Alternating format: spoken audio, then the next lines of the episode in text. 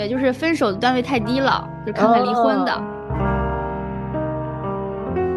我们说到的教育里面，你不觉得很大的一部分是在于，就是你得，呃，结婚吗？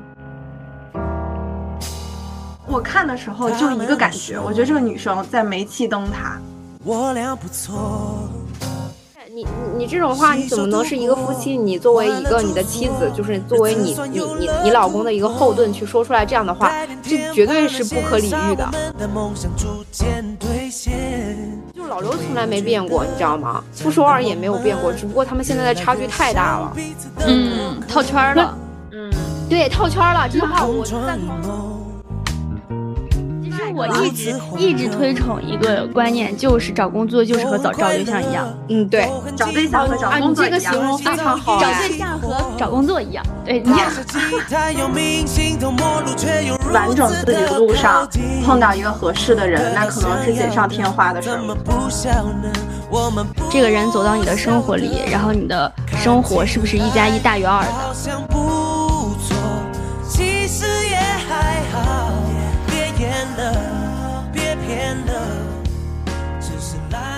犹豫就会败北，爱结永不后悔。大家好，欢迎大家来到解放日记。Hello，大家好，我是如姐，好久不见。Hello，大家好，我是科姐，好久不见呀。Hello，大家好，我是向姐，确实好久不见了耶。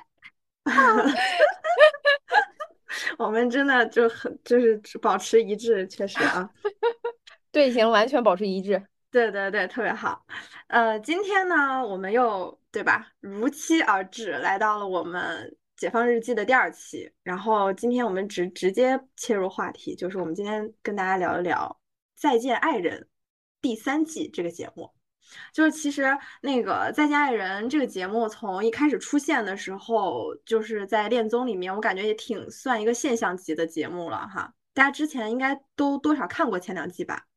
对他第一季出来的时候就是非同凡响，所以大家也一直想看看这最近这几季都有什么新花样啊！对对对，我我是前两集没有看，我觉得我看这样的东西我难免会生气，你知道吧？然后在两位妹妹的强烈安利之下，我去看了第三季，我果然我气到不行。就是一整个那个叫什么那个乳腺结节，就就就就那个乳腺增生，对，乳腺增生全都全都来了。对，那那抠呢？抠因为看过的话，我就说前两季你有比较印象深刻的嘉宾嘛？就是或者还有对前两季节目有没有什么感受啊？嗯，我当时看这个节目的，就是看到宣传之后就觉得这个选题很有意思嘛。嗯，就是，嗯，可能我本来本身对这个，就是可能表面上觉得对这个感情不是很 care 的嘛，但是其实还是觉得这个感情挺有意思的，而且很喜欢看这种呃分开的感情。对，对，咱也不知道为什么这么爱看，喜欢 B E 美学是吗？对，喜欢 B E 美学，而且是这种已经那个有，就是那种分手的，其实都觉得段位有点低了。对，就是分手的段位太低了。就看看离婚的哦，就是恋爱关系中已经满足不了你的这种就是猎奇的欲望了。对，因为可能就是见的有也挺多的了，然后经历的人什么的也也差不多了，感觉就这样了。那就是得看下一个人生阶段都有些什么好多好玩意儿。啊，对，这个对对对，确实。然后然后第一季的话，第一季我记得是那个。呃，有一个张赫嘛，然后就那个挺帅的那个男的，然后帅吗？啊，我觉得挺帅的。行，他嗯，我知道你的点了。我我嗯，我喜欢挺喜欢这种类型的，就是有棱有角的，嗯嗯，长相硌的硌的慌的啊，对对对，瘦瘦的，呃，他也不算特别瘦吧，也是挺有肌肉的。然后其实，在看第一季的时候，我我看这种节目没有说特别生气，或者是。呃，共情能力没有那么强，嗯，但是我觉得像那个呃节目组写的一些文案，或者是观察团的一些观点，尤其是请的一些心理学家嘛，嗯，然后说的一些道理，其实我觉得是对我印象比较深刻的。哦，就是他们的一些观察的角度，对第三第三人称视角的一些呃一些观点，我觉得是。呃令人深思的。对对对。嗯然后再就是可能因为刚开始也是猎奇嘛，觉得没有这种类似的综艺，然后我就觉得包括整个画面，然后配乐，还有那些，我觉得都做的还挺好的。就是嗯 可能从跳出来的思维来看，我觉得还还不错。对对。对对，那个芒果台一直都是就是百万文案嘛，对，看着嗯。会让人很有那种强烈的共鸣。嗯，哦，对，然后然后第二季，第二季的话，大家应该就是讨论度最高的就是那个宋宁峰那一对儿嘛，然后还有一对儿其实就是那个苏诗丁，苏诗丁我嗯。是因为之前就呃听听他的歌嘛，所以我觉得嗯嗯。就知道他，然后就顺便看看，哎，我说又没想到，哎，就是他也有这样的人生困境，对，嗯然后就刚好 觉得挺感兴趣的，然后就把第二季也都看完了，对。嗯，我想八卦一下，就是发疯的那一对儿，确确实下车了，分手了吗？两个人？没有呀，没有在一起了，还还在哦一起。哦，对好，请你继续。然后那个女的还在发疯，嗯，对，前两持天还在发那个微博上跟那个前妻那个对线来着，是不是？对对对，说什么嗯穿绿穿绿绿衣服就是绿衣服什么的，哎，反正就是，啊啊啊！哎，对对，啊，请继续，请继续，我就打一个岔。但是我觉得如姐看这两个可能更更生气，更生气是吗？对你可能更生，你可能快气死了吧？那我还是不看了，咱还是到时候聊第三季吧。因为我的看片的那个就是路径，就第一季我是真情实感的追完了，第二季我就是因为看到那个发疯那儿的时候，我真的是看不下去了，看不下去了。对我就气了。然后后来我只是通过热搜和一些 cut，然后去去追追完了大概啊，但也嗯没有后续就没没再看了啊。但我第一季其实我印象最深刻的，其实也是那个就是郭柯跟张赫那一段儿啊。哦，对，嗯，就是他们两个，哎，就是，尤其是郭柯的那种内心动态吧，我觉得就是很拧巴、很很真实的那种感觉，我我就有点儿那种就文文艺女青年吧，就是因为我觉得她本身也是这样的一个人。嗯，对，而且我嗯后来因为那个节目结束了之后，我还就是去听了他乐队的歌儿，就也挺好听的，对。嗯，嗯，然后第二季确实也没怎么追，所以我现在到目前为止，我还是觉得，呃，第一季算是天花板。感觉跟普通什么恋综也是，感觉第一啊季都比较比较 OK。对对对。那么现在其实第三季也播出了一阵儿了，然后就是这一季的嘉宾就是傅首尔、老刘，然后还有一对儿模特儿，然后还有一对儿是九零后的夫妻。那他嗯们其实在这个就是节目的过程当中，也暴露出了不同的这种婚姻的问题啊。我们今天就围绕爱人三这三对儿，我们会去聊一聊在亲密关系里面的一些处理的问题。然后我们今天都是不以说这个节目有没有剧本儿来去进行讨论，就纯说大家在观看的过程中的一个直观的感受。嗯，对对，好的。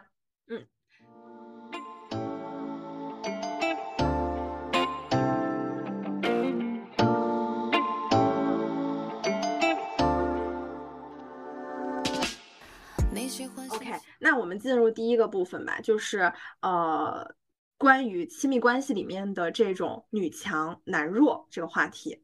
因为就是我在看前三期的时候，最大的一个感受就是这三对儿中的女生，就是在现实的社会价值上，她们都逐渐是变得更优秀了。就傅首尔这一对肯定是不必去赘述，然后王诗晴就客观的去听他自己的描述也好，包括老纪对他描述也好，在事业上他其实也是逐渐展露了自己的头角的啊，这点是是是值得肯定的。还有第三个就是睡睡，他介绍他是那个美妆博主，然后包括张硕也说他那个在事业上也是有很大的进步。啊，就是赚钱什么呀，自给自足。所以说，从事业上来说，呃，这三个女生其实都比自己的伴侣更加有优势了。就是，不过就是在准备这期提纲的时候，就当时 Coco 有一个评论挺让我醍醐灌顶的，就是我们在聊现在这种所谓的女强男弱的时候，这种社会现象，那产生这种强弱关系背后的实质到底是什么？啊。就是我觉得嗯从这种男女平权的角度而言，因为我们今天都比较倡导男女平等嘛，啊，嗯不论是男强女弱还是女强男弱，我们去评判谁强谁弱，在一段关系里面其实都是一个失衡的状态啊。而且现在其实有很多的女生在在被强加上或者是被冠上这种女强男弱的头衔之后，呃，有很多女生可能会认为这是对自己能力的一种肯定。觉得这是一种褒奖啊，就是或许有可能就是我们去探讨一下、聊一聊、辨别一下这种强弱关系背后的实质，我们是不是会有不同的这种思路？对，就是所以我们先请 Coco 来讲一下，就是他的一个理解。嗯嗯，我是嗯，因为我们其实出生的年代是九九零后嘛。对，然后其实，在我们的父辈的那个年代，嗯，其实还没有女强男弱的这样的一个呃思想，我觉得是这样的，嗯，然后所以说，但是但是随着这这么多年的一个就是社会发展吧，但是女生在在社会中的地位，然后其实是慢慢逐渐提升的，包括现在在家庭中的地位也是逐渐提升的。嗯，然后这个其实我是也去搜索了相关的一些资料，然后还有一些数据，然后其实嗯总结下来就是就是第一个就是从头开始女性对家庭事务的决策权，就是这个不仅就可能是一些琐事或者是一些小事，比如说买东西啊这种的，然后就是比男性要多一点，对，就是在家庭方面，然后呢他的。嗯，比如说这个在钱上面的财产管理上的话，也是呃女生会有，呃就是在现代的这个婚姻里，女生也是会有相对多一点的话语权。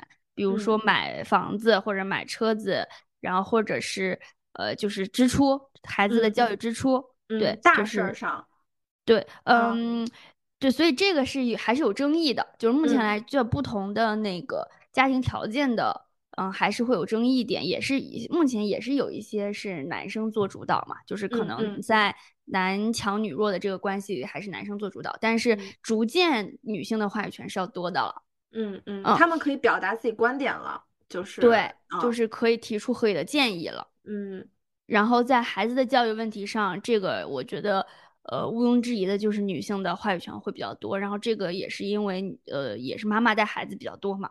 就是以现在的大数据来看，嗯，然后还有就是可能，呃，对什么娘家和婆家的一些财产上的规划，然后也是有一些话语权的，嗯。啊，这就是就是这个是我我可能看在我们这个现代婚姻中，然后看到的一些现象，对，然后或者是说存在这样的现象，对，嗯，然后但是具体的原因肯定是。嗯，具体的原因肯定是与随着最近这么多年的发展，然后女性的地位不断提升的一个结果。嗯，对，就其实刚刚 Coco 所说的就是我理解他说的这些现象啊，呃，基本上都是发生在就是我们这一代的年轻人的婚姻状态当中的，嗯，对吧？啊，就是因为我感觉就是父辈他们可能就是像比如说在财产分配上，呃。基本上感觉还是父亲做主，对，嗯，但是现代婚姻就是指九八零后，其实八五后就算现代婚姻，对，嗯嗯嗯，对，就是嗯年轻化一些的，啊，嗯，是的，这里可以就是聊聊你们家庭里边 啊，能这能说吗？那如姐来讲讲实际的案例吧。我们家不属于女女女强男弱呀，啊，那。哎，你们家是属于就是男女平等吧？对我们家属于男女平等，就是我们在任何一个决定上几乎都是相互商量的。就比如说，嗯，就是就是比如说出现一个问题，这个问题是我们俩都不专业或者不懂的一个问题，那啊，一定是了解的那个人先说话，把另一把把对方说服掉，嗯，然后我们再一一起去做这个决定。基本上我们家是这样子的。哦，这是在未知领域上。那如果就是呃两个人对这个事儿都很熟悉呢？都很熟悉的话，就会去探讨，会吵架，但是但是最后会探讨到底看看最后谁能说服谁，就是还是会有一个结果。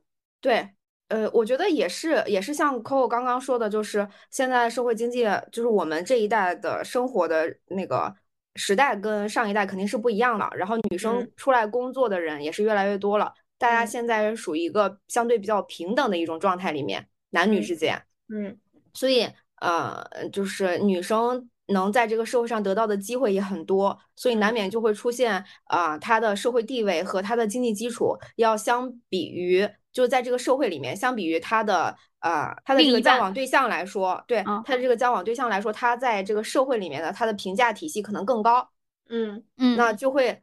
在我们外人的眼里看这代，嗯，看这对关系的时候，可能更多的是以这个女生得到的这个社会价值比这个男生要高来看待这个问题，因此出现了这种啊所谓的女强男弱的这么一个局面。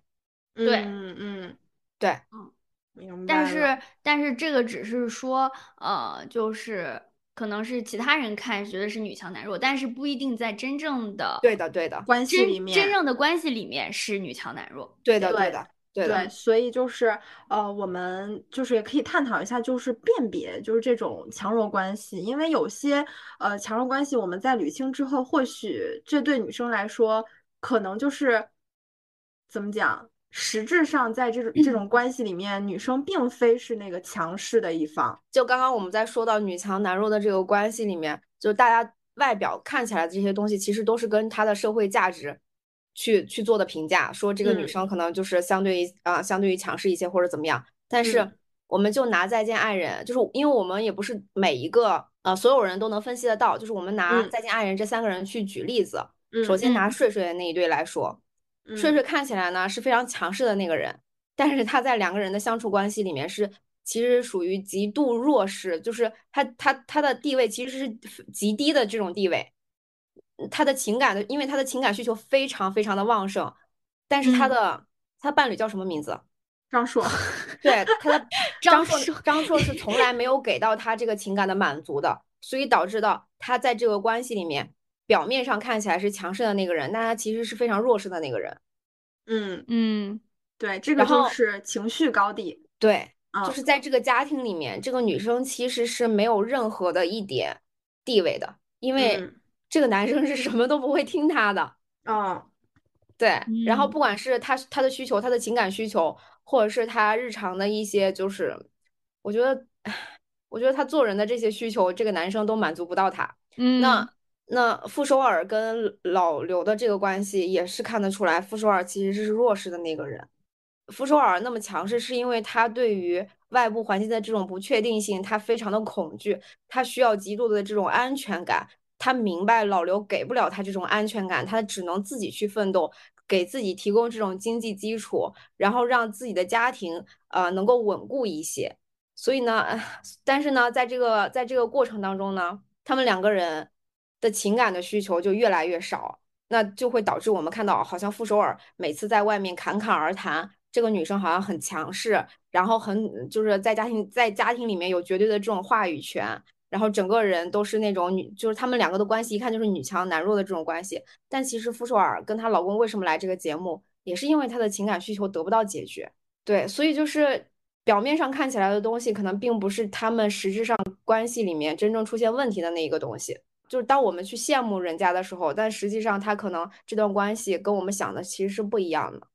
嗯，就是他暴露出来的是一种现象，但是这个现象背后的实质。我们去分析出来之后，可能会和我们所看到的现象，对对对，完全相反。在在这个那个什么剧集的时候，最开始最特殊的就是那对模特的夫妻。哦，如何？我们最开始的时候 称之为特殊。对我们真的就是我们最开始看的时候，就会觉得哦，这个男生真的太强势了，又管这个女生穿衣服，然后他连穿什么衣服，就是所有东西男生都要去管。我们会觉得哦，这个男生很强势。但实际上看到最后几期，你会发现其实并不是，他其实是才是关系里面弱势的那一方。嗯，这个我先暂时持保留意见，但是确实在那个 就在他呃。呃，王姐在去输出的那个部分，我也觉得老纪确实很弱势，就当众输出那儿。老纪其实有点像王睡睡，就是因为他得不到一个回应，嗯，是的，对，导致他极度也是没有安全感。不然的话，但是老纪就还非常隐忍。对，不然他不会在节目里嗯面说出那句话。他说：“我凭什么我付出了这么多，你就要离开我？你把他们俩的男女关系换一下，你就知道了。就等于是一个一个女生从头到尾的打理这个家庭，为了这个男生付出了很多很多，然后结果这个男生的家庭地位越来越高，社会地位越来越高，然后现在嗯不不受这个女生的控制了，不再需不再需要这个女生了了。。嗯，对啊，就是那你反过来把把这个男女的这个角色兑换一下，你就会发现，其实他们就是 非常非常现实、非常非常普遍的这种现实生活中，就是男方发展越来越好，然后要嗯要跟男要跟女方离婚的这个这个这个这个这个现象是一致的。对对，就是像节目里所说的很多的词汇，就是像怨妇这种出现，这种词汇出现，其实就是对女性的一种呃贬义贬义的这种词汇。但是如果你把同样的事情放在男男性的身上，它就是另外一种意思了。其实就是刚刚我们是以这个爱人里面的这些人具体的去聊了聊他们亲密关系里面，其实那这么一看，他们还真的就是呃，因为女女强男弱这个词，当时我查了一下，它的出现是因为嗯，在过去的一段时间里，呃，女性在高考当中比男性就是考出状元的比例要越来越多，然后所以这个词就出现了，就是在我们国家。所以嗯它在出现的时候，它的这个呃出现的原因也主要是去表达说，我们现在的女生呃越来呃在这个就是学习上的能力越来越强，然后在在这个处理问题的能力上，它的优势越来越多，所以才出现了这么一个词。然后嗯，通过我们刚刚的分析，其实我觉得更多的是从呃情绪、情感需求上来看的所谓的女强男弱，到剖析到后面，其实我们这几个女这这几个呃前两个是女生，然后最后一对是老纪，他们其实所处的地位反而是那个更弱势的一方。对的，嗯嗯，在情感在感情需求对，在这种亲密关系里面，反而是反而嗯是弱势的那一方。对，在情感需求上啊，那么前面 Coco 也提到了，就是说，呃，家庭家庭方面，我们可以聊聊家庭，就是说，呃，在比如说家庭里面有家务事，然后有财产的分配，有孩子的教育。那像家务事儿上，女生其实就是天生好像就觉得，就像张硕会有那个那个那个狗屁理论，他就觉得女生就应该在家里做家务嘛做家务，然后做饭、洗衣服。嗯，我就就为什么会会会他有这种这种这种关系思想？啊，对思想。哎，我感觉我下面说的话，你们可能会要打我，就是可能打好多人会要打我。你说，说说，就希望大家来你说嘛打。引起就是冲突。对呃，他们两个人的关系其实一开始的时候是男方主动嘛，男方追了很多年，然后对嗯他无微不至的一个关怀，然后最后两个人决定要结婚。但结婚之后，女方其实一直保持着结婚之前的那种状态，但其实结婚其实怎么说呢？它其实也算是一个分水岭嘛。你谈恋爱的时候，你可以用你的可爱，用你的美貌去征服男人，去、嗯去无理取闹。但是当你迈入婚姻，婚姻是一个相对长久的、比较长久的这种陪伴。其实最重要的还是要相互谅解，就是你在一件事情上，你去谅解一下对方，对方可能也会谅解你一下，两个人是嗯有来有回，他需要经营的，他不再是你无理取闹、你发脾气就能解决，就是让别人妥协就能解决的问题了。嗯，所以你觉得是王睡睡在婚后处理问题的方式跟婚前一样对他没有成长。啊？但是是他自己可不是这么说的。就是以我作为，就是我看这个节目，我作为一个呃三方的视角上去去说的这个问题嘛。那嗯因为而且还有一个问题就是女方呢，她女生是这样的，女生尤其是结婚之后，就是她肯定是把一个男生完全放在心里，就是全身心的去做付出。女生肯定是怎么会越越越来越爱的，这是我觉得是一个大概的通性嘛。但是男生不是这样子的。就是当这个关系非常平淡如水，对他们来说一点刺激都没有的时候，尤其是像张硕这种，嗯他 他前期对你几乎极尽疯狂的那种攻势，追求，对追求，你要你要知道的，这样的追求他不可能长久下去，他最多支撑，他最多支撑你四年，我觉得已经极就是已经是一个极限了。你在他们俩在一起了十年。对啊，你在看清楚这个现象的时候，你还是选择要跟他结婚，那你就要明白，你结完这个婚，这个婚姻是需要你去经营的，因为你你选择了你要去包容这么一个人嘛，他不会为你去做改变的，就是人永远都是这样子的，你只能改变你自己，你改变不了别人。但是张硕也是，张硕也是在刚就是婚前婚后有鲜明的对比啊。对呀。对啊，所以就是刚刚我说的。但是那难道这个难道这个没有看清这个问题的呃那个啥理理由要归咎于张王顺什么什么王是王睡睡王睡睡吗？不是不是要归结到他身上。第一个就是我跟呃刚刚说的这个，就是当你要踏入婚姻之前，你自己要想清楚，结婚前和结婚后是不一样的。就是你不可能让一个人对你容永远的去容忍、退让、忍耐、包容，这一点是。不可不可就是不可取的，这是这是不可能的。总有一天他，那我觉那我觉得那他的问题就是他婚前也不该这样。你婚前婚前他可能已经就是他他们现在的关系是因为婚前这个女生已经让这个男生，嗯，这个男生已经妥协到极致了，就是已经他已经包容到极致了。但是这个女生呢，还是觉得哦，我还是一直可以去这么去做。但是没想到男方的这个包容态度其实是越来越窄的。然后在一件事情上，就是呃，就刚刚说的嘛，婚姻是需要你去经营的。然后呢，在他们其实他们一直没有领证这件事，我不知道这件事到底是谁主导的啊。就是一直到一直到现在这么长时间，他已经其其实已经看清楚看清楚这个男人的本质，他其实是跟自己不合的。那我觉得，呃，我私心以为啊，就是为什么这么久他还不要离婚，他还为什么就是不跟他分开，为什么还要带这个男生上这个节目？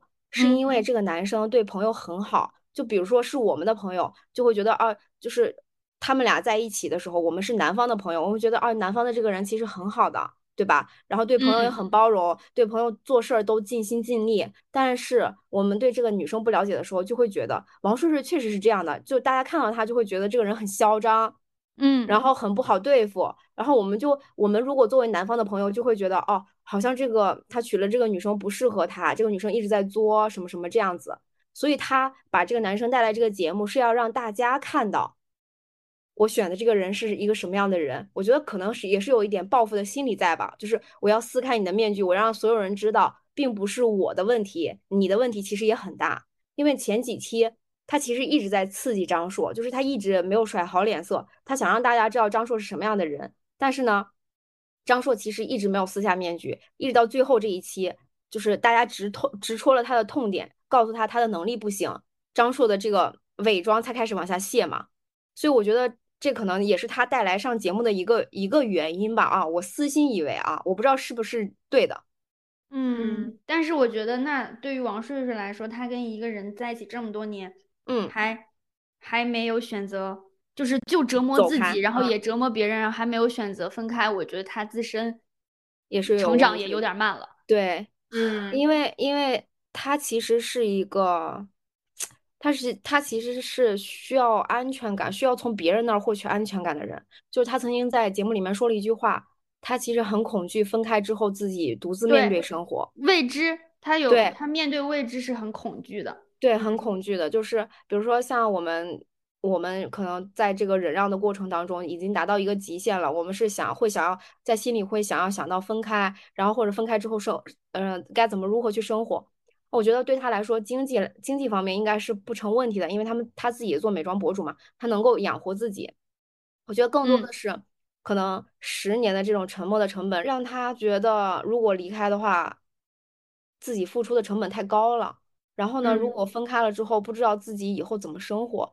就我我我我以我自己狭隘的思想去看啊，他跟一个男生呃在一起十年，周围的所有人都知道，然后呃呃都以为他结婚了，那他其实连证都没有领，然后 然后这时候要离开，离开完了之后，他自己要再要重新去结婚，再去适应一个适应一个人，我觉得十年再去适应一个人，然后如果再得到同样的结局，就是他对这种。这种不确定性，对这种未知的这种事情的恐惧太大了。而且我觉得他们俩是因为在学校的时候就谈恋爱嘛，嗯，那个时候是没有任何物质掺杂的。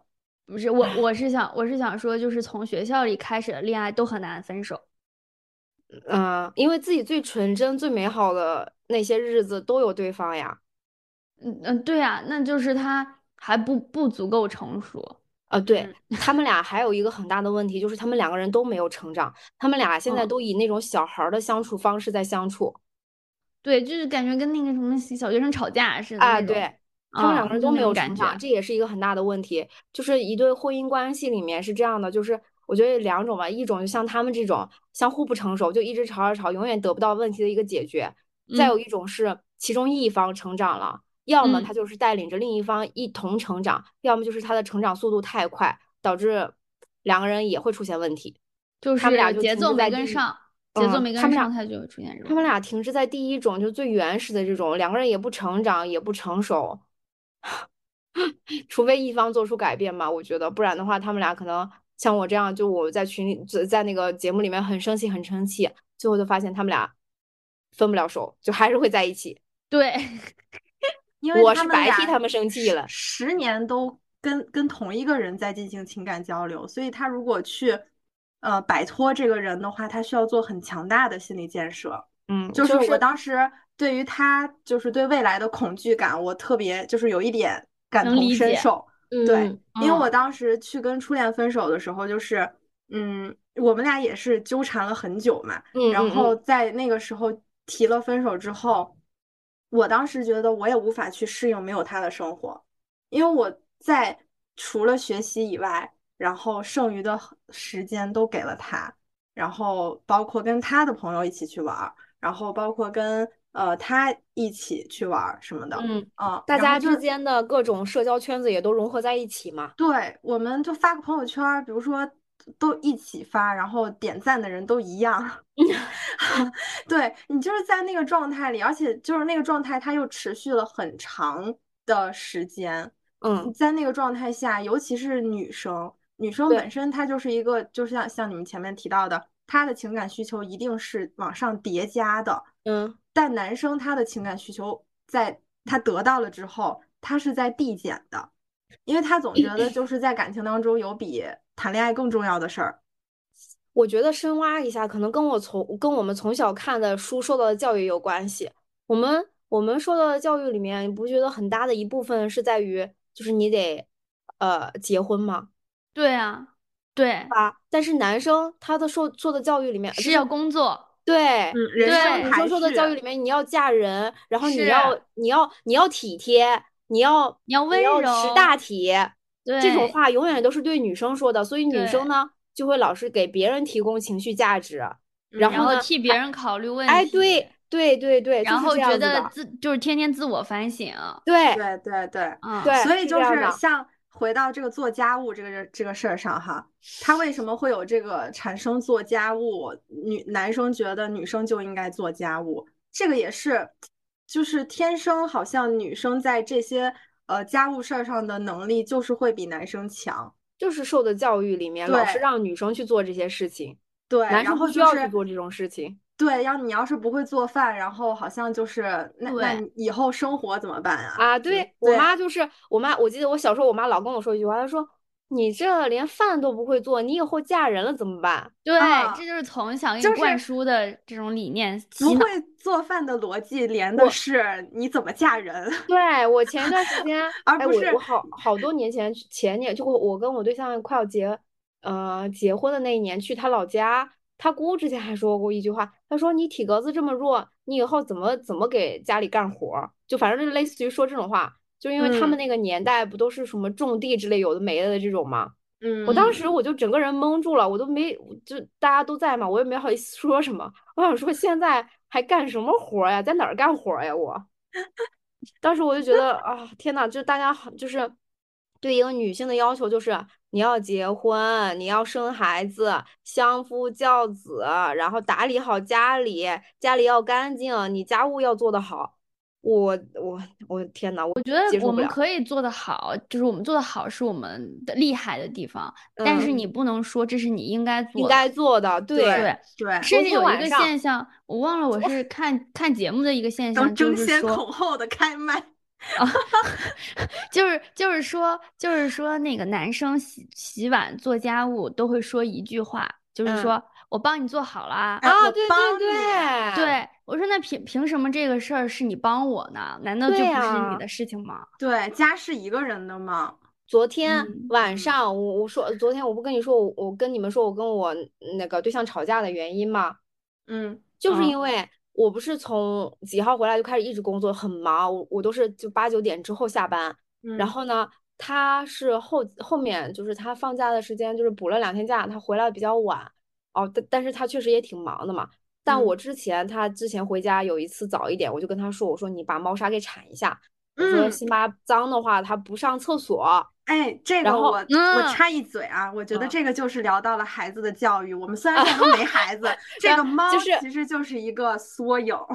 就是说到猫砂的这个事情嘛，就是说到家务，其实就是家务的这件事情。嗯，没有看，没有干。然后昨天晚上呢，我比他早回来了一个，呃，早回来了一个小时。昨天晚上下班比较早，嗯然后回来，天呐，我说家里也太乱了，我实在看不看不过去了，我就在那收拾，嗯收拾了半天，厨房什么的都已经收拾完了，他就回来了。他回来嗯他就跟我说自己很忙，呃，然后又就是确实也很忙，他们线上一直在那个开会什么之类有的没的。然后我就一边骂他，一边就开始在在那打扫，也不是说骂他吧，就是我在那唠叨，我就说嗯这个怎么样，这个怎么样？我说你为什么要把袜子扔在桌子上？嗯就是你不能把袜子放到那个那个那个脏衣篓里面，或者是你放在那个放放在那个洗衣机里面也好，我就直接给你洗掉也可以。啊，真那个无语，真的，对袜子怎么能出现在餐桌上呢？怎么能就扔在地上呢？但是我对，然后这个嗯不是之前就是节目里那个王睡睡让张硕帮他放充电器，就是王睡睡说了三三遍多，说你把充电器放到包里，就是让他装上包里，因为要出嗯发了。嗯，然后这个张硕就没有放，然后两个人又开始吵架了。那其实用这个方法就是你就别说了，你就让他丢在那儿，自己没有了。对，但是有还有一个方法，但是那个包是王睡睡的，所以我觉得他们俩的哦点就在于那个张硕帮王睡睡背了包，但是充电器要放在王睡睡的包里，然后王睡就让，就是相当于说，哎，你把那充电器收一下呀，一会儿要出发了。然后张嗯硕是感觉就是没听见，又去忙别的什么，他就忘了，但是王睡睡说了三次，然后他还是没有放。嗯，对，但是如果是就是我在想，就是如果是我我的话，我会怎么处理这个问题？那最快的嗯解决方案就是我自己背包，我自己拿充电器。嗯，对，是是的，其实就是，嗯，希望女生们在这种家务事儿这个这件事儿上，就我们要保持会做家务的能力，但是我们保持这种能力，并不是因为你要为这个家呃怎么怎么样，或者你要为这个男生去做多做一些什么，而是让我们自己去做这件事儿的时候保持心情愉悦，嗯，是保持我们对生活的热爱。对，但是也要说一句，就是不要以呃拿一件小事去呃衡量你们之间的这种关系的不对等，就觉得好像他不做家务事，什么都不做一样。就是我呃，我昨天晚上我们俩在讨论这件问题的时候是也是这样的，就比如说，好呃，虽然有有些时候他不做家务，但大多数他其实是做的，只不过他也可能太忙了有一段时间。然后呢就，很像啊老纪和那个谁王对对诗晴对对对的认知然后偏差。对，然后就是就是呃，可能可能比如说像我们出去露营、开车，然后提东西，这些东西其实都是他在来的。然后家嗯里面任何的一些关于体力上的活儿，或者是做饭这些东西，其实都是我对象来的。所以就是，嗯呃，你可以就是比如说发泄情绪，因为这某一件事情或者怎么样吵个吵个架，但是千万不要把这个问题延展的特别严重。嗯，就是有时候并不是做不做这个家务引起的问题，可能是你们俩之间的交流有问题。嗯，就事论事，就是就是论家务这件事，我觉得最好嗯的解决方法就是两个人沟通，对然后对分工明确，哎，对对对，就呃就能解决很大一部分。但是比如说偶尔出现谁懒啦，谁忘啦，那就大家就别太在意就好了。啊，嗯然后如果真的比如说累积的次数太多了，或者是觉得到达一个底线，就再一次沟通。嗯，对嗯的，对就是也避免那种就是唠叨式的沟通吧。对，嗯不要啊带不要带抱怨的那种对，就是不抱怨，就肯定是说好，哎，你擅长什么，我擅长什么，那我们就这么干。对，对对，也嗯是要控制一下，就是在表达上的那种很强势的劲儿，不然就是说多错多。本来可能还就是论点是对的，就不要带情绪的嘛，就是稍微理智的把把它当成一一项工作来完成。嗯，是的，是的。那我们其实就这个家务事儿上去探讨这个呃强弱关系啊，其实也聊了挺多的。那嗯，就是在这种呃亲密关系当中，除了这个家务事儿，然后呃在这种财产分配上，婆家娘家的财产分配，这个其实嗯相对来说也应该是有一点争议的吧？有很大的争议吧？啊，对对对，就是呃。娘家就是女生去决定，这个还挺好理解。就婆家这块儿，如果能决定婆家的财产分配，我觉得还是挺厉害的。来，请展开讲讲。但是，但是对于女强男弱的家庭，应该还好吧？就是钱放在你那那边，其实是更有安全感的，对吗？就是感觉这个钱放的更靠谱，不会被就花出去。财产越多的，就是资产越多的，他一定是越有话语权的啊！对的，嗯，对，我觉得这个就没有没有办没有什么呃说什么不公平什么的了吧？我觉得，对，是这样的，是我觉得亲密关系的这件事情，嗯，其实也是真的蛮大学问的，就是两个人怎么走下来，怎么去相互改变，就是还是要不断的去学，不断的去磨合，然后不断的一起去成长。嗯，对对，这个就是毕竟是亲密关系嘛，其实这就不是说一个人一个巴掌拍的拍的响的事儿，所以就是两个人都需要去呃做改变或者做磨合、做沟通，走不下去很正常。你自己跟你自己要是相处一段时间，你自己可能都嫌弃自己。啊，也会出现就是自我怀疑、情绪 问题什么的，也不是说自我怀疑，就是如果你跟一个跟你性格完全相相似、百分之百相似的两个人关在一个房间里面，或者是就是你俩一起生活个一年，也不用一年吧，我觉得一个月可能会吵就吵不休。就是你你觉得怎么说呢？你觉得人家在呃，就是你在忍耐别人，但其实你可能自己没有看见的地方是别人在忍耐你。嗯，对。对对对，理解都不一样。对的对的，就是呃，就感觉突然想到了《知否》那句话，就是与人相守，永远看的是那个最低处。然后你可能就是你看到了人家的最低处，没准人家其实也也在看你的最低处。然后都看到了双方的最低处之后，要想的问题其实就是你能不能包容他啊？你能不能和他的缺点相处？对啊，谈恋爱一年两年，大家都是端着装着这种情况，但是嗯嗯，三年四年他可能就端不住装不住了。对，这种 时候就一开始还你好我好，后来就 是在家就是穿了个睡衣吊儿郎当也不洗澡。对的对的。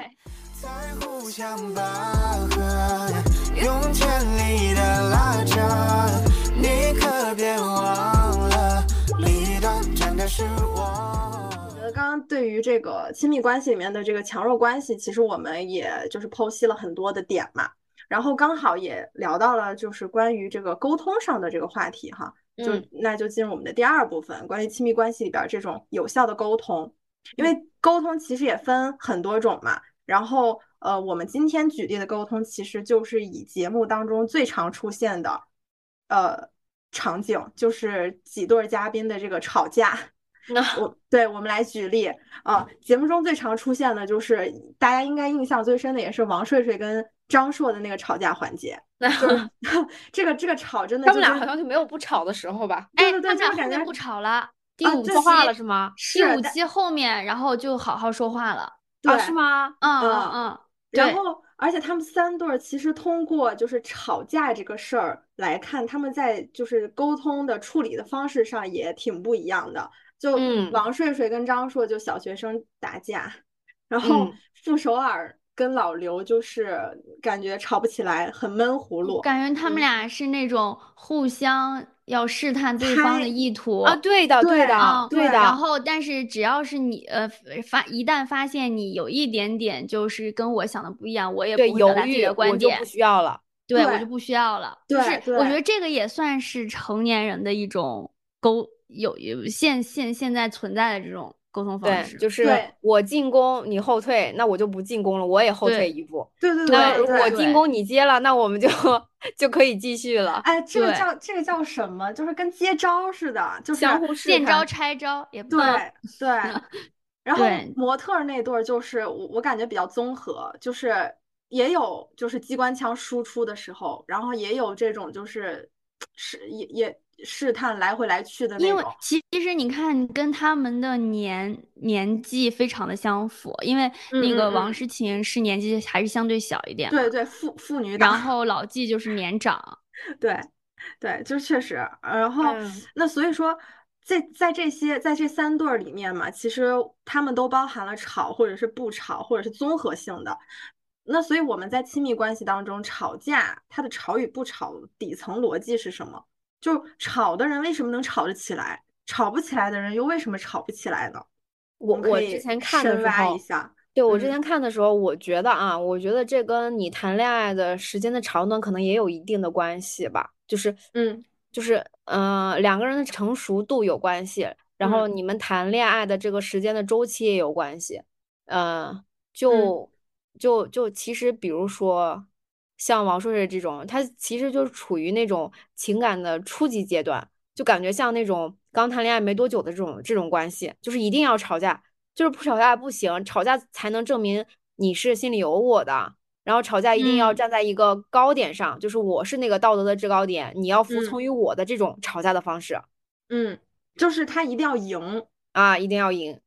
嗯，就是他一定要揪出对方的对谁对谁错，就一定要分一个黑白，他没有灰色地带，他就必须得是黑白的。对对对，他说你一定要承认这就是你的问题啊，对，就是。然后。还没有任何喘息的机会，就跟拉机关枪那个激情开麦一样。而且他的他的这个吵架方式，就是突突突的这种方式，我觉得是没有什么，就是嗯，当然大家都说他还比较什么有逻辑性什么的，但我觉得实际上嗯没有，就是很多都是车轱辘话来回说。对对，就是打在就是，而且他的输出也没有一个，我我喜欢我喜欢别人就是说一句话直接一语中的打在那个要害上去，你说的其他的话其实。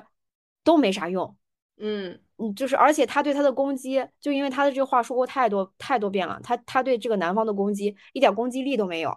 嗯，对，我也觉得。我觉得那个男的，就是外边已经罩了一个那个叫什么金钟罩，就是他已经所有所有的字儿都进不到他的耳朵里。对，就是他，因为他知道，如果一旦出现问题了，他就会有情绪，然后他永远都是在他的那个强势的情绪里边一直巴拉巴拉巴拉巴拉。对，啊，感觉他们俩的这个。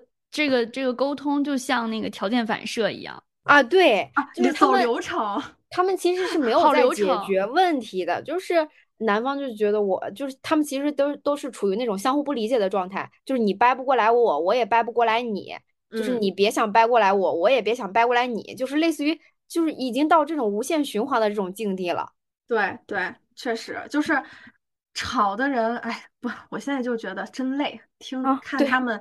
看他们俩是真累。你刚开始的看的时候觉得我这女的真是激情开麦，再看到后边我觉得我后边就直接差不多我就知道那个因为什么问题吵，我就往后拉了。嗯，我也是，就是你觉得累了之后，就来到了第二对模特模特夫妻的那个女方一直在指责男方，男方呢就会觉得我就不想跟你吵，所以我不想跟你吵的一个男直男的解决方式就是我不出现在你面前，你也不要出现在我面前。我自己去解决我这个情绪问题，嗯，而且我觉得还有一个老纪，他还是挺要面子的啊，就是他不想在就是外人面前展现的自己特别有冲突的那种感觉，但是他在那个就是第四期最后的时候吧，他最后敲桌子那个，对对对，他还是愤然离席了。但我我其实当时站在他的角度上，是我我也可能会挺生气的，对，因为这个女生一直在挑战他的底线，对。就是一直我看的时候就一个感觉，我觉得这个女生在煤气灯塔，就是一直在就是用煤气灯的方式去捆绑老纪。我要不要解释下煤气灯？就是我当时去看煤气灯的那个效应的时候，他总结，对他总结了煤气灯它有四个特征，第一个就是操作者他在扭曲现实。就是他在要么是夸大，要么就是他在说一些和现实情况不相符的事情。嗯嗯嗯。然后第二点就是操作者他在扭曲的同时，坚持自己是绝对的正确。嗯，就是他一直他就是在呃支配支配自己的想法植入到别人的脑子当中，他然后别人就会觉得哦真的是这样，他就是这样的，啊他就是一直在控制那个因为王诗晴。啊，我觉得他这一对特别像一个，就是那个社会发展特别好的一个男性，可能就觉得家里边女性配不上自己了，那他又不想就是直接抛弃呃糟糠之妻，对他必须得找一个呃话题合理化自己的决定。啊，是的，就是在这种情况下，其实王就是王世晴最后不是在老纪的房间说“我来哄哄你”吗？就是这块儿的时候，他说是傅首尔让他来的，这就对非常的明显。他他内心根本其实他只是表面的妥协，但是内心真的是铁板一块，根本没有想去改变这个事儿。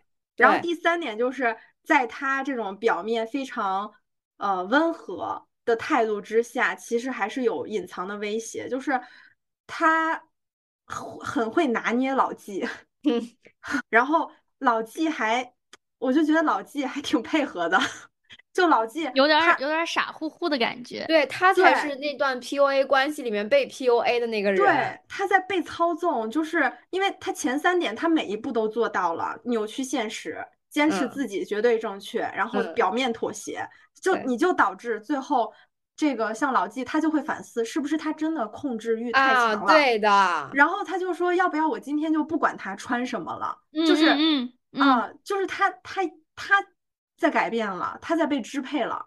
对。哦，他们其实不仅是单纯的这种夫妻关系，也是搭就是搭档的那种关系嘛，就尤其是有点像那种艺人的经纪公司一样。其实艺人穿什么都是由经纪公司说了算的，因为嗯经纪公司把它当成一个商品来打造嘛，就是对对你你出外是什么样子的，你就应该是这这个样子。所以嗯就是老纪其实也是有一点直男的，就是呃把这个把这件事情也带到他们的关系里面来，所以他。但是你想，他们相处这几年一直都是他这么做的，女方无条件的去接受的。嗯，突然有一天，女方告诉他我不接受了，对，而且是态度强硬的告诉他我不接受了，并不是说啊、我跟你商量一下，就是你老是这么一直管我不太好，我们就是变一下，比如说我先有几天去决定这样的事情，就不是商量着来的，是非常强硬的去拒绝，嗯他，肯定会受不了呀。对对，谁谁遇到了，谁都会觉得你这个这个事儿已经是一直在一成不变的，对对一对啊成不变的做，你突然一下就就反常，事出反常必有妖嘛。对呀、对，还有其实我在对这一对儿的观点转变的时候，因为一开始确实会觉得老纪的控制欲太强，强了，嗯，还有一点就是，呃，王诗晴在当呃不是当众，就是被踩的时候去说了老纪家里的事，小时对候的原生事情。家庭这个事儿，然。后嗯。他的被踩结束之后，立马就是老纪的被踩，你嗯你很明显的看得出来，老纪他是不想谈论这个部分的。嗯，对，我就觉得，嗯，在大家的面前去揭伤疤这个事儿，嗯，我觉得他觉得做的也挺不厚道的，就是包嗯括他跟他们朋友一起吃饭的时候，去直接跟他的客户讲说啊，你这哦样你你的你的片酬要比老纪还要高什么之类的这种话，对对，就对这样的话其实是，对你你你这种话你怎么能是一个夫妻？你作为一个你的妻子，就是作为你你你你老公的一个后盾去说出来这样的话，这绝对是不可理喻的。嗯，就是满满嘴的嫌弃。嗯，对，对，确实就是这个事儿，如果放在我们每个人自己的身上，如果你就是一个是我们虽然说不出这种话，如果真说出这种话，那大家一定要想想他为什么能说出这种话。对的。嗯，然后傅首尔和老刘这一对是唯一让我落泪的一对，就是哦那，就是我在看他们，我忘记第三期还是第四期的时候，就是啊画像的时候，姐去的那期吗？是喇画像的时候哦，就那画像个戴军和李静去啊的那一期对的对的，就是画像的那一那一段儿，就是嗯。老刘在，老刘几乎就是都不用去想傅首尔长什么样子，他就可以完完全全从头到尾非非常详尽的去描述出来。然后呢，但是嗯。他在呃去描述自己长什么样子的时候，他需要摸一摸自己的脸，嗯才能去表达表述表就是表述出自己长什么样子的时候，我就觉得很感动，就不知道为什么。而且看这一对的时候，我老是在想，就是当你的夫妻关系进入到就是结婚进入到十年二十年的时候，是不是嗯他们身上发生的问题都会发生在我自己身上，就有时候感情就会带入。有时候这种长期的婚姻关系其实是有共性的，就是肯定很多人能在他们身上看到自己。所以我也在想，就是如果婚姻真真的进入到十年、二十年、三十年的时候，那我们会是什么样子？嗯，因为我觉得傅首尔这对算是呃普罗大众婚姻中就是比较接地气、接近的这种现实问题。而且他们年轻的时候也是非常羡煞旁人的，对吧？老刘是那种朋克的那种那种想那那种形象，为了他去改变，然后两个人就是属于。在最难的时候相守，然后现在是生生活最好的时候，但是反而就是没有感情，就所以就是我我感觉这个能反映出来好多人的那种婚姻生活吧。嗯，对，是的。而且其实这里插一句啊，我是因为你聊到这个时候，我当时我就突然想到了，我觉得 Papi 在观察室当中的很多观点，我觉得都挺挺正确的，而我也挺赞同的。就比如说像。呃，老刘跟傅首尔这一对儿，其实呃，Papi 跟老胡的这种日常生活，我觉得他们完全可以去参照一些好的点，就像。但是你你你有没有想过，就是嗯呃，好多人的夫妻生活是没有办法宣之于口的，嗯，对他们也很难找到就是跟他们模式相似或这样的这样的人去探讨这样的问题。嗯，对，这毕竟是一个私密的话题。对，所以导致就是两个人他也没有办法看清楚两个人相处关系的这个本质是什么样子，所以就是没有办法去，嗯，去能够非常实际的去解决问题。因为可能你相处了二十多年，有些事情吵吵吵吵成那样了，也就跟王睡睡那样，就可能永远得不到问题的解决。他们也都习惯了。习惯了之后呢，又某一天爆发了之后，他们也解决不了，就会就就会像傅首尔和老刘一样，就觉得吵也没有用，不吵也没有用，那是不是就只能选择分分开，这个才才能有用？但是我看的时候还是觉得老刘他应该找个班上，对 他确实确确实是，就是我觉得不管不管是男是女吧，就是老刘即使是个男的，就比如说傅首尔是女性。他的老婆这样子，他可能也不舒服。就他们，他也想有一个能实现自我价值的一个一个方向，一个东西，他没有。对，我觉得就是可能，但是，嗯，但是老刘作为一个四十多岁的男性，他难道没有能力自己去找一个工作或者怎么样吗？那他为什么没有去找呢？对，这也是我当时心里的一个疑问。我觉得有可能是他没有没有办，那那家里什么谁管呢？对。那这就就那这就面临到另一个问题了，就是傅首尔能不能够自己也去反思一下，想想自己，停一停自己的脚步，因为他其实已经达到过一个，他已经达到了一个高度了，他没有必要再那么不安全了，就是在。但是但是他的想法是他要一直往前，一直往前冲，那就没有办法，所以就是到最后的时候，就这一期的时候，我看他们反选的时候，傅首尔已经选择要离婚了嘛，嗯，就是他，嗯，他在老刘给他惊喜的时候。他就突然一下子好像被点醒了什么，他就觉得可能就是你你你现在在在就是即将要我们要离开的时候，你去做这些浪漫的举动，但你之前从来没有给过我，那我之前干嘛去了？对，那可能现在他其实也也是感受到了，而且如果他没有办法改变自己，老刘也没有办法改变自己的时候，他就只能分开了，因为他是往前跑的那个人。老刘永远是那个慢悠悠走在后面，你们该走走，不走不走，就老刘从来没变过，你知道吗？傅首尔也没有变过，只不过他们现在的差距太大了。嗯，套圈了。嗯，对，套圈了。这句话 我赞同，就是这个意思。嗯，确实啊，套圈了不是也会相遇吗？套圈套圈了是相遇了，但是但是实质上又会就 老刘老刘老刘老刘往前走，他们的轨道是不一样的。他套的那个圈的轨道是不一样的，他没办法再再绕过去，他俩是平行的了。我觉得对于对于就是这种就是一方特别强，一方比较弱的这种关系，你你其实映射到现在的男性较强、女性较弱的这种关系里，其实他们像钝感力强一点的女性都活得还比较幸福呢。对呀，别想那么多。对你，你如果真的比如说像老刘他。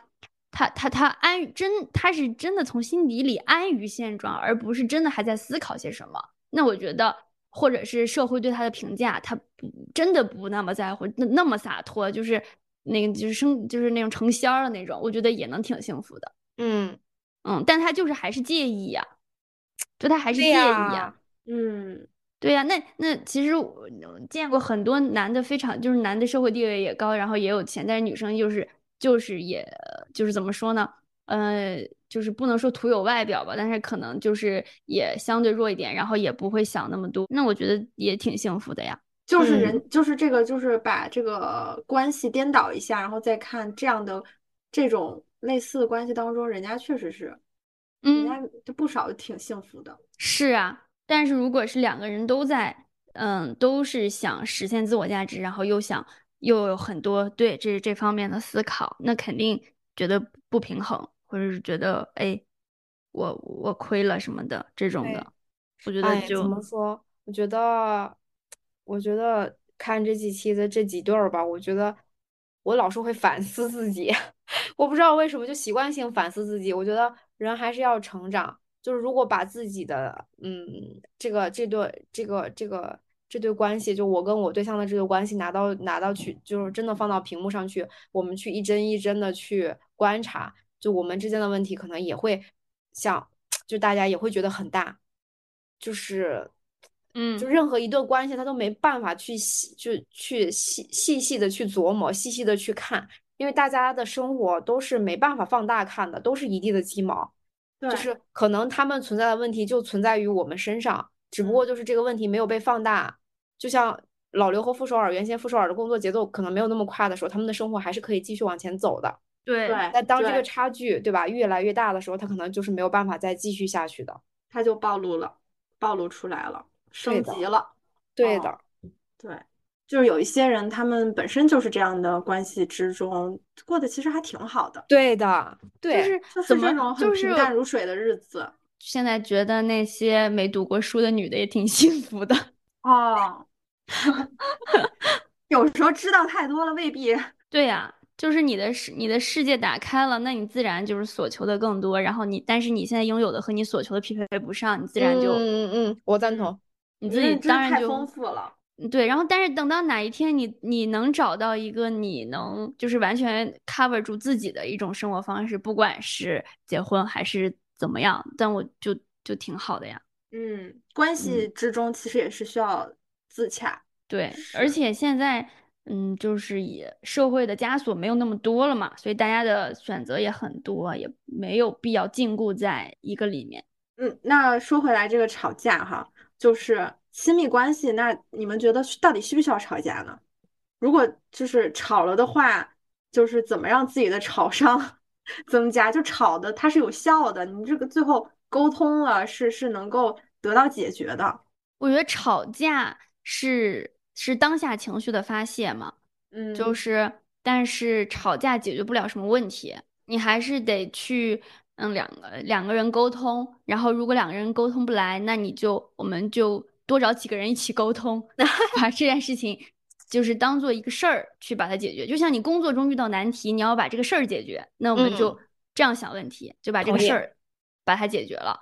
对，但是如果真的遇到哪一天说，哎，两个人两原原则性的问题解决不了了，那就再去想其他的办法。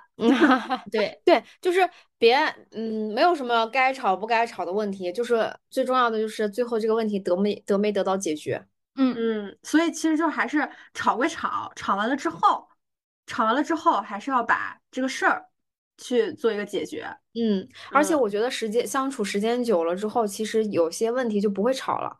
对，嗯，就是有些问题，你就会觉得这个东西吵了也没啥必要，就当下当下那个情绪的发泄，可能也没有什么情绪了，就是平静的去解决问题。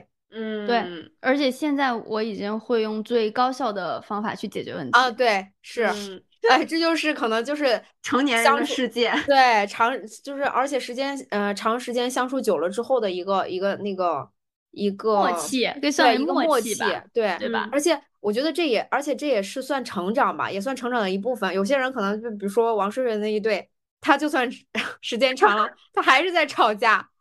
这个是跟 心理心理年龄有关系。对，可能就是成熟度的呃有有有很大关系吧。嗯，哎，那就说说你们觉得什么是健康的亲密关系呢？嗯，没有办法给大家一个正确的输出，什么是正确的？就是在你的理解之下，你觉得什么样的？什么是正？什么是好的？健康的，对，让自己开心的就挺好的啊。这也同意，对，嗯，就是你那段关系里面再怎么有什么带给你多少好处，这让你不开心，我觉得这这个这个关系也没啥必要。嗯，你在那个关系里面就是你在这段关系里，呃，快乐舒适，嗯嗯，然后然后你觉得是朝着你你想要的方向发展的，然后如果出现了偏差。就是如果偏出现偏差，那你就去解决。然后解决不了的话，我觉得它可能逐渐沦为不健康的亲密关系，那你就需要思考。嗯，就是思考你能不能解决，解决不了那就用解决不了的方式，能解决就用能解决的方式。对对，但是说实话，我对于亲密关系的持久性一直存疑。对，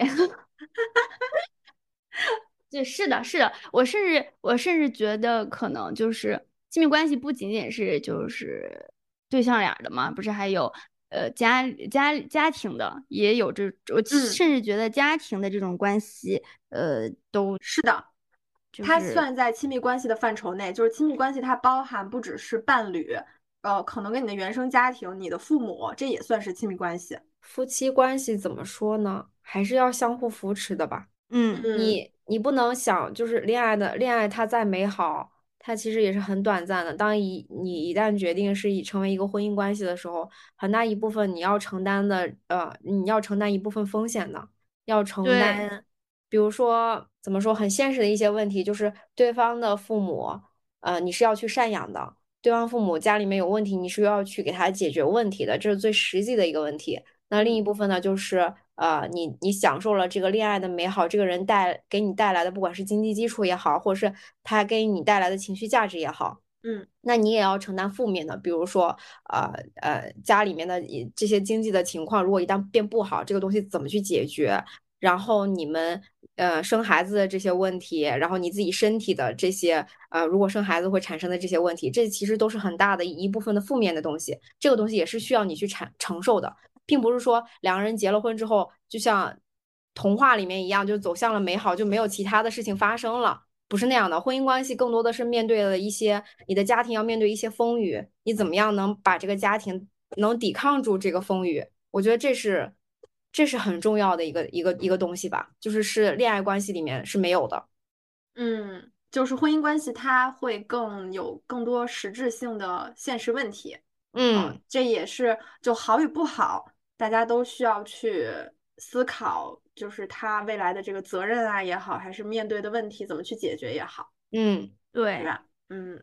但是就是抛开这个爱情不谈，我觉得就是如果想进入一段，就是姐妹们想进入一段良好的婚姻关系，就是在前期就要调研好如姐刚刚说的这些后续问题。对的，对的。对，我觉得就是这个是对对自己有利啊，就是对自己负责，呃，对自己负责。比如说家庭几个孩子呀，然后父母的那个呃父母的身体状况呀，然后家庭实力呀。之前结婚之前也有有人老跟我说，就是说结婚之后跟结婚之前是完全不一样的一个情况，就是一定要把就是 Coco 刚刚说的这些问题都自己解决清楚，了解清楚。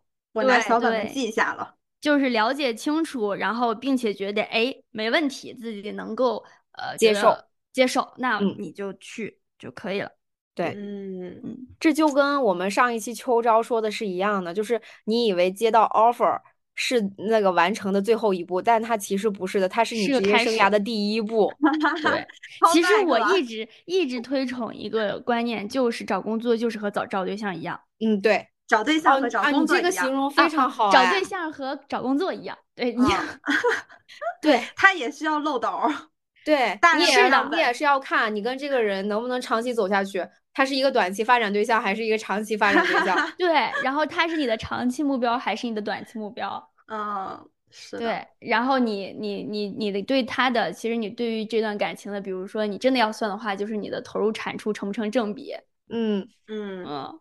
对啊，其实是都是一个道理的。对对对，毕竟他这个理论出现了之后，确实万物皆可用。